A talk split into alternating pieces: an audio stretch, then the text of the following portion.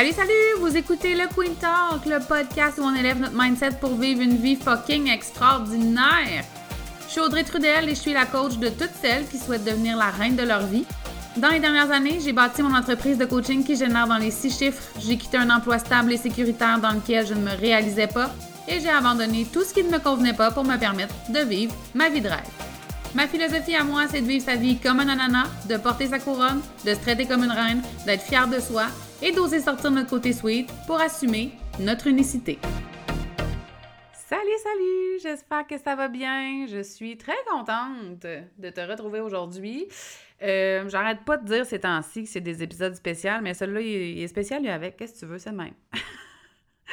aujourd'hui, on reçoit moi-même, dans le sens où Nadia, qui est dans mon équipe, Nadia McMahon, qui est coach Mindset en mouvement, Nadia, je me dis-tu bien ça? Oui. Coach Mindset en mouvement et qui est créatrice de bonheur dans mon équipe. Euh, en fait, elle va me passer en entrevue aujourd'hui. Euh, J'ai euh, récolté vos questions et ben, elle va me les poser. Puis je suis pas prête, je pense. c'est ça qui va être extraordinaire. Avant qu'on débute l'entrevue, je voulais te rappeler que j'ai quelques places en coaching vocal, j'allais dire pour l'été, mais en fait, ça peut être plus long que ça. Euh, donc, euh, le coaching vocal, c'est un accès à moi de façon illimitée via une application. Donc, on se parle à tous les jours. Je te fais des suivis tous les 48 heures. Ça te permet clairement de progresser à vitesse grand V et aussi de ne pas te sentir seul. Donc, si jamais c'est quelque chose qui t'intéresse ou si tu as des questions sur le coaching vocal, je t'invite à euh, m'écrire en privé, soit sur ma page Facebook, sur mon compte Instagram. C'est simple, simple, simple de même, puis on prendra un petit moment pour se jaser. Alors, l'info pub est terminée. Et on va pouvoir, Nadia Harry, on va pouvoir commencer euh, avec l'entrevue. C'est un peu stressant. C'est stressant quand même. C'est stressant. Je serais stressée à ta place. Ah je serais stressée. Oui, oui, oui, oui. Mais ça va bien aller. Ça va bien aller. Donc, la première question qu'on a reçue, qu'est-ce qui fait que tu as décidé que ta, euh, que ta mission serait, surtout au niveau du syndrome de l'imposteur? Écoute, c'est une bonne question. ça a été long, en fait, euh, trouver ma mission. Ben long, écoute, ça n'a pas pris des années, là, ça a pris une couple de semaines, trouver ma mission. Euh, ce qui s'est passé, ben en fait, là, si tu me suis depuis longtemps, euh, tu dois savoir que il y a quelques années, en fait, j'avais des gros, gros, gros problèmes de dos. J'ai fait aussi près de sept ans en traitement de fertilité. Et ça s'est soldé. En fait, je suis tombée enceinte et ça s'est soldé malheureusement par une, fausse couche qui a été très désagréable, qu'on a dû provoquer à la maison. Et en même temps, j'étais en arrêt de travail pour mes problèmes de dos. J'attendais pour une opération. Euh, ça a fait de moi une fille en dépression, tout ça. et c'est là où j'ai décidé d'assumer, en fait, que je voulais faire du coaching, que je voulais avoir une entreprise. Ça faisait longtemps que j'y pensais, mais je l'assumais pas pantoute, puis ça me stressait bien gros d'être coach, puis euh, je me disais qu'est-ce que le monde va dire, puis qu'est-ce qu'ils vont penser de moi? Euh, puis ça a été un long processus, en fait, décider de ça parce que, euh, ben, décider. C'était pas tant un choix, mais ma fausse couche m'a permis de m'apercevoir que j'étais malheureuse dans les autres sphères de ma vie. Tu sais, comme toute mon énergie pendant presque sept ans était dédiée à essayer de créer un être vivant, mais je me rendais pas compte que j'étais pas bien au travail, que ça me tirait du jus, que ça m'enlevait de l'énergie, que ça me rendait euh, amère, négative, puis chialeuse comme s'il n'y avait pas de lendemain. Là, tu sais. il a fallu vraiment une dépression pour que j'ai conscience de ça. Euh, et j'ai fait le choix conscient, en fait, de changer la sphère travail parce que euh, ben, j'avais du pouvoir là-dessus. C'est comme si essayer de faire un bébé, j'avais pas vraiment de contrôle. Je faisais déjà tout ce que je pouvais. Je prenais mes hormones, je faisais mes traitements de fertilité, j'allais, je, je passais de Québec à Montréal, je faisais mes traitements à Montréal, puis j'habitais à Québec, fait que je faisais beaucoup de routes. C'était quand même intense. Ça jouait aussi sur mon humeur, disons-le. Euh, puis ça m'a pris en fait une dépression pour me rendre compte que ben j'étais pas bien ailleurs, mais que je pouvais changer ça. Et je savais que je voulais travailler avec des femmes. Étrangement, je savais déjà que je voulais travailler avec des femmes entrepreneurs, mais là, puis là, tu sais, syndrome de l'imposteur. je l'avais gros comme le bras parce que j'étais fuck all euh, entrepreneur, moi, dans la vie. J'avais jamais eu de business. En fait, j'avais eu une business en marketing de réseau, mais j'avais aucune idée comment ça fonctionnait l'entrepreneuriat. Je n'étais pas présente sur les réseaux sociaux, je savais pas comment ça marchait, je savais pas ce qu'il fallait faire.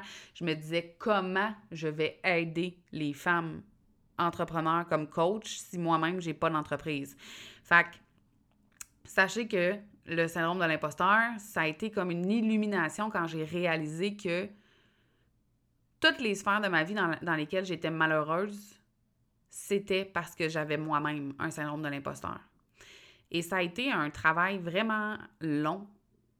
Puis là, je suis pas en train de dire que c'est chiant et désagréable, mais ça a été de la job, moi, me sortir de ça, puis être consciente de quand ça arrivait, puis être consciente du cycle du syndrome de l'imposteur dans lequel je rentrais euh, souvent, puis qui me freinait, tu sais si je pense, puis là, je m'en vais, je vais plus loin que la question, là, mais tu sais, si je pense, Nadia fait que oui, oui, quand même un peu. Euh, quand je suis sortie de l'université comme, comme criminologue à l'époque, euh, il y a plein de postes sur lesquels je n'ai jamais appliqué parce que j'avais peur qu'on me trouve pas bonne en entrevue. Parce que j'avais peur que si j'avais la job, je serais pas à la hauteur. Puis ça a fait en sorte que j'ai fini par travailler au ministère des Transports, puis j'étais criminologue, puis ça n'avait pas rapport là parce que c'était don sécuritaire. Parce qu'on pourrait pas dire que je suis pas une bonne intervenante, tu sais. J'ai fait des choix comme ça toute ma vie parce que j'avais l'impression que je n'étais pas assez puis que je n'étais pas suffisante. Donc, euh, c'est après beaucoup de tours d'îlot. Parce que moi, quand je réfléchis beaucoup, ou que je suis euh, anxieuse, stressée, je fais des tours d'îlot. Je tourne autour de l'îlot. Ici, en ce moment, j'ai pas d'îlot. C'est un peu difficile. Fait que euh, dans mon appartement à Montréal, je marchais bord en bord de l'appart, Nadia. Je faisais des allers-retours. C'était comme ça que je faisais ça dans l'appartement. mais après beaucoup de tours d'îlot, je me suis dit, ben, je vais partir de mon bagage. Et après ça, je me suis mis à. Ben, un, j'ai fait d'abord un travail sur moi-même parce que je pense que tu peux pas aller enseigner quelque chose si tu t'es pas passé à travers toi-même, ou si t'es pas, je vais dire, au-dessus de ça, là, dans le sens où been there, mettons. Euh, mais j'ai aussi fait beaucoup de recherches et sachez qu'il y a des recherches universitaires qui sont faites sur le syndrome de l'imposteur. Il y a énormément de, de documentation ça? Mm-hmm. scientifique euh, qui existe sur le sujet. Fait que je me suis vraiment, euh, outre que je suis allée prendre la formation en PNL, puis tout ça, je me suis vraiment spécialisée dans le syndrome de l'imposteur parce que ça vient toucher à plein d'autres sphères euh, qui nous freinent, dans le fond, dans notre progression, que ce soit dans notre vie personnelle ou même dans notre business. J'ai-tu répondu? Tu as bien répondu à la question. Puis la suivante, c'était justement de savoir qu'est-ce qui fait que ta mission était tellement forte que tu as décidé de quitter ton emploi au ministère? Qu'est-ce qui fait que le, petit euh, déclic qui te dit là, c'est le temps et je saute dans le vide? Bonne question. Malheureusement, la réponse est la profonde détresse. Dans le sens où je ne sais pas pourquoi on, fonctionne de même, nous autres, les humains, là, mais on dirait qu'il faut que ça fasse vraiment mal pour changer quelque chose. On dirait qu'on a de la misère à bouger de notre inconfort tant que ça fait pas mal. Fait il a fallu que je sois en dépression, en attente de me faire opérer, pas capable de dormir, pas capable d'être assise, pas capable de rien faire, en fait. Euh, en train de pleurer, probablement les enfants que j'aurais jamais, tu sais. Euh, de traverser la fausse couche, de pour faire comme, OK, là, c'est assez, tu sais, qu'est-ce que je peux... Il y avait peut-être un petit besoin de contrôle aussi, là, tu qu'est-ce que je peux contrôler en ce moment? Parce que ma santé, ça va pas, ma santé psychologique, ça va pas, émotionnelle non plus. Qu'est-ce que je peux contrôler? Puis moi, je pense sincèrement que ma business m'a sauvée parce que c'est comme si toute l'énergie que je mettais pour fonder une famille, après ça, je l'ai mis pour créer quelque chose de positif. J'ai longtemps dit que la fausse couche, ça a été un cadeau mal emballé. Euh, puis que si j'avais pas perdu euh, ce bébé-là, que ma business n'existerait pas. Ça a pris ça. Donc, euh, c'était quoi la question? Ce qui t'avait amené à sauter dans le vide, justement. Je pense que tu bien répondu. Oui. Le fait que, tu sais, à un moment donné où tu as comme l'impression que tu n'as plus rien à perdre. Tu sais, quand, quand tu as l'impression que tu as quelque chose à perdre, tu te lances beaucoup moins dans le vide. Quand on est extrêmement. Puis là, je trouve ça tellement pas de dire ça, mais j'ai l'impression que c'est vrai pour tout le monde. Mais quand on est vraiment désespéré, là, tu sais, quand tu es au bout, là, puis qu'il n'y en a plus de solution pour toi, là, mettons, là, tu as l'impression qu'il n'y en a plus, ben tu as aussi l'impression que tu n'as rien à perdre. Fait que c'est comme si, là, l'orgueil puis l'ego prend le bord parce que tu es prête à tout essayer. Parce que qu'est-ce que tu veux qui arrive de pire, mettons? Je te comprends, j'ai fait le même saut. Parle-nous Ce en même donc. saut Elle en- était pas, était pas prête, mais moi, je suis comme pas pas prête euh, de, de- à répondre à ça, mais j'ai fait exactement le même saut. J'ai quitté mon emploi dans le réseau de la santé parce que c'était ce que c'était la seule option que je voyais. Que c'était euh, c'est ça. Dans le fond, la pression, le, j'ai quitté parce que et après j'ai bâti ma business, donc c'était la même chose. C'était ce sentiment-là de ben je vais essayer autre chose. C'est tout. Qu'est-ce qui peut arriver de pire que pleurer tous les soirs en venant de travailler? Qu'est-ce qui peut avoir pire que d'être fatigué, brûlé, pas, pas être là pour ma famille? Je pense pas qu'il peut y avoir quelque chose de pire. Donc, c'est ce qui fait que j'ai fait le saut aussi. Il a fallu que tu tombes. Mais toi, t'as fait un J'ai saut. tombé. Il- T'as fait un saut, je vais dire, moins sécuritaire que le mien. Dans le sens où t'avais peut-être pas de solution financière tout de suite Non. quand t'es parti. Moi, j'ai moi j'ai pris le temps. Puis tu sais, ça, je pense que c'est propre à, à chacun, dans le sens où Oui. ça dépend de ce que tu es capable de, de tolérer comme risque. À ce moment-là de ma vie, ben j'avais besoin de savoir que je, je rentrais au moins l'argent que je faisais comme salarié, euh, d'avoir déjà des plans de paiement peut-être avec de, de la récurrence pour quelques mois pour me sentir en sécurité. Fait que moi, j'ai quand même attendu, j'ai pas attendu tant que ça, là, ça j'ai été, euh, je veux dire, j'ai travaillé pour avoir ce que, pour, pour pouvoir lâcher ma job, mais je pense qu'il y, y a une parcelle de chance dans mon histoire aussi. Je pense que c'est un, un beau mélange des deux, merci l'univers. Mais euh, de mon côté, je suis partie quand même de façon sécuritaire. Puis j'ai pu prendre une sabbatique, euh, j'ai pu, puis après ça, dire non, je reviendrai pas, non, non, non. Fait puis tu sais, quand tu prends une sabbatique au, au gouvernement, sache que si la semaine prochaine, tu veux revenir, tu peux, là, tu sais. Fait quand je dis, j'avais un gros, gros, gros filet de sécurité, j'ai j'ai été extrêmement chanceuse dans le risque que j'ai pris parce qu'il ne pouvait rien m'arriver de grave. Versus quand j'écoute ton histoire, Nadia, t'as quand même deux filles, il n'y en avait pas de filet de sécurité. Il aurait pu avoir un filet de sécurité puisque j'étais aussi pour un, ministère, donc aussi pour le gouvernement, mais je ne voulais pas avoir cette attache-là encore. Je sais pas comment l'expliquer. Je voulais plus avoir d'attache avec cet emploi-là. J'avais besoin de complètement, puis c'était une décision familiale, je l'ai pas pris tout seul. Mon conjoint était d'accord aussi. Euh, ça venait même de lui, un petit peu, de me dire juste comme gars, lâche tout là, puis on verra après. Ça prend du gars, ça prend du gars. Je trouve ça beau. Ça m'inspire. Moi, j'aime ça. Hein, ça t'attendait pas à ce que j'y pose une question, Non. finalement. hein? Je suis prête pour la next. C'est bon.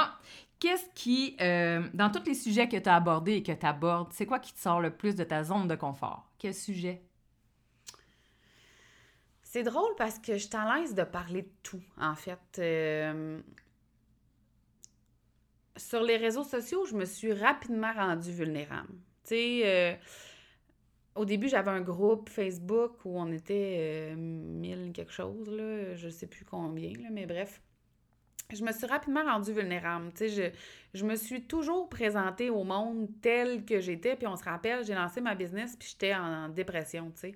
Fait que des lives où j'ai pleuré, des lives où j'ai été vulnérable, euh, des lives où j'ai partagé ce que je vivais, euh, je l'ai souvent fait, puis j'ai pas vraiment de difficulté à faire. Des lives où je vais dire, j'ai fait un lancement, il y a eu zéro vente, puis ils m'ont dit que je me trouve pas, je vais t'en faire un, tu sais, aussi, parce que je suis une humaine, puis c'est pas parce que je coach que tout, tout ce que je fais, c'est parfait, tu sais, au contraire. Je pense que je me pète beaucoup la gueule dans la vie, puis que ça fait partie de mes forces. Là où j'ai de la difficulté à aborder des sujets, c'est quand ça implique d'autres personnes que moi. Parce que j'ai peur de blesser le- les autres personnes, j'ai peur euh, de dire des choses qu'ils voudraient pas que je dise, euh, j'ai peur euh, de, de, de, de- je sais pas, qu'ils reçoivent des commentaires. euh, fait que c'est comme quand ça. Mon Dieu, j'ai faim, je sais pas si vous l'entendez. c'est comme si quand ça implique juste, pas juste moi, je me garde une réserve. C'est comme si je, je, je, mets bien de la ouate autour, puis je dis pas grand-chose, puis je reste vague, tu sais. Ma séparation, par exemple, j'en ai parlé, j'ai dit que ça a été une séparation difficile, mais j'ai jamais rentré dans, le- dans les détails. euh, pour beaucoup, beaucoup, beaucoup de raisons que je ne nommerai toujours pas. Mais ça implique pas juste moi, puis clairement, j'ai pas l'accord de l'autre personne. Fait c'est sûr que j'irai jamais dans le détail. Euh, Il y a des choses aussi dans mon enfance, tu sais, j'ai- réalisé grâce à Mélissa Maillé qui m'a accompagnée longtemps, que moi, j'ai longtemps pensé, en fait, que tout le monde avait des obstacles. Je suis pas mal sûre que tout le monde a des obstacles de vie, mais j'avais pas réalisé que j'avais eu beaucoup d'obstacles de vie. Moi, je pensais que c'était comme ça pour tout le monde. Puis un jour, elle m'a dit, pas en tout. Euh, non, non, pas en tout. Tu sais, mettons, tu l'as eu pas pire rough. Euh, et j'avais pas réalisé ça parce que quand tu le vis, tu le vis, puis c'est tout, tu sais. Mm. Euh, mais il y a des choses dans mon enfance qui ont été pas faciles, mais tu sais, ça implique. Ben, ma mère, pas dans le sens, ma mère, elle a rien fait. Ma mère, elle a fait de son mieux. Au contraire, je la trouve vraiment courageuse, résiliente et extraordinaire. Mais il y a des affaires que je suis comme pas à l'aise d'aborder parce que c'est comme mon point de vue d'enfant. Je ne sais pas, elle, comment elle l'a vécu. Euh, je, veux dire, elle a tellement été forte, ma mère, pour nous élever toute seule, mon frère et moi, malgré tout ce qui est, ce qui est arrivé, qu'on dirait que je voudrais pas aborder quelque chose puis que ce soit pas la bonne affaire même chose, tu sais, je rêve d'écrire un livre, mais il y a des choses que je veux pas dire parce que je sais pas. c'est comme, c'est ça. Bref, tout ça pour dire que quand ça n'implique pas que Audrey, comment elle se sent, Audrey, comment elle, vit une situation qui la touche elle seulement, j'ai ben de la misère. Ben, ben, ben de la misère. Je veux pas blesser les gens. Puis je veux pas aller trop loin. Mm. Fait que c'est comme, ça, ils s'en m'en rendent compte. Parce que moi, je suis à l'aise, là, dans la vie. Je peux pas parler ma parler de n'importe quoi. Il y, en a pas. sais on va y aller au bout. Mais si ça implique des gens que j'aime ou que j'aime plus, euh, Nadia Harry, mais c'est ça pareil. c'est bon. Je, je, je, c'est ça. Je me garde une gêne. Fait que c'est ça ma réponse. C'est une très longue réponse pour une question si simple, mais bon, c'est ça. Ben, c'est parfait, c'est parfait. On le sait que, bon, ta mission, syndrome de l'imposteur, mais c'est quoi ton sujet chouchou, là? quand tu es en coaching avec tes clientes ou en live, en podcast, peu importe ton sujet là, que tu pourras en parler pendant des heures et des heures? C'est très difficile comme question. je pense pas que j'ai un sujet chouchou, mais je pense que j'ai une réaction préférée. Ah! J'aime ça. Et ça, peu importe le sujet. Je pourrais facilement dire quand mes clientes me disent, me disent que j'avais raison, parce que ça arrive souvent, Nadia rit, mais ça arrive vraiment souvent que mes clientes répondent que, me répondent que j'avais raison, puis en mm-hmm. joke, je dis tout le temps que c'est ma phrase préférée dans la vie, tu sais, mais ça me fait beaucoup rire, mais c'est pas ça, en fait. Euh, c'est quand mes clientes réalisent qu'elles sont assez ou que c'est possible pour elles aussi. Puis peu importe le sujet, tu sais, qu'on parle d'argent, qu'on parle de confiance en soi, qu'on parle de attirer des clients, convertir des clients, faire un lancement, persévérer. Euh, chaque fois qu'on finit un coaching, une conversation, un brainstorming, peu importe, puis ma cliente réalise, ça va me rendre émotive. C'est correct. Je suis de même. qu'elle réalise qu'elle peut... Ben oui, mais je les aime, mes clientes. Qu'elle réalise qu'elle peut pour de vrai, puis qu'elle est capable, c'est vraiment la plus belle chose du monde entier. C'est vraiment un privilège de vivre ça, en fait. Fait que c'est ça. C'est. Euh, je pense que comme coach, on doit réaliser vraiment justement le privilège qu'on a d'accompagner des gens de si près, en fait. C'est rare qu'on rentre dans l'intimité euh, l'intimité, euh, c'est pas l'intimité de couple, mais tu sais, qu'on rentre de si près dans la vie des gens autour de nous, même de nos amis, là. Tu sais, en coaching, tu as une relation de proximité que tu n'as pas ailleurs dans la vie avec les, gens. Ça demande de la vulnérabilité pour mes clientes, ça demande de l'ouverture, ça demande des fois d'aller dans des endroits où ils veulent pas aller pour être, pour être capable de progresser. Puis assister à ça, puis avoir la confiance d'une personne, ça me rend encore émotive, mais avoir la confiance d'une personne pour, pour euh, passer par là, c'est vraiment un privilège. C'est pas. Euh, en tout cas, moi, je, je, ne prendrai jamais ça pour acquis parce que ça demande une confiance en elle pour faire ça, mais ça demande une confiance en moi qui est vraiment grande. Puis ça, ça me touche vraiment beaucoup. J'aurais pleuré. Fait que voilà. C'était la dernière question. Ah c'est correct, tu termines sur ce bout émotif. Mais c'est parce que tes clientes, on t'aime. Je vais le finir de même, tu sais, je veux dire. On va te lancer de l'amour. Bon, prends-le. Oui. Avez-vous vu comment je suis déstabilisée? Je pensais pas qu'on finissait là. On finit là. Elle me l'avait dit pourtant, là, comme semi-subtilement. Vous autres, vous l'avez pas vu, mais j'avais compris qu'il en restait une autre. Fait que là, je suis comme, ah, ouais, on finit sur moi qui pleure. Ben, on finit sur moi qui pleure. Oui, on termine comme ça. OK. Euh, je vais prendre quelques secondes pour vous dire que pour la période estivale, les, euh, les podcasts vont être aux deux semaines. Donc, jusqu'à la mi-août environ, vous allez avoir un podcast par deux semaines au lieu d'à chaque semaine, mais la saison se poursuit. Puis ça, je suis vraiment contente. Il va y avoir une belle série d'entrevues avec des gens extraordinaires. Euh, et euh, qu'est-ce que je voulais vous dire d'autre aussi? Euh, c'est ça, c'est ça. Un podcast aux deux semaines, une série d'entrevues. On reprend vers la fin de l'été. Euh, donc voilà, j'ai vraiment hâte que vous puissiez écouter les entrevues que j'ai faites avec. Euh, c'est vraiment des gens extraordinaires. Je ne vous dévoile pas tout de suite c'est qui. Donc euh, voilà, merci pour votre ton écoute. Hein? Je passe du tu au vous, ça fait partie de moi. Et je te souhaite sincèrement une magnifique journée. Et nous, ben, on se jase dans le prochain épisode.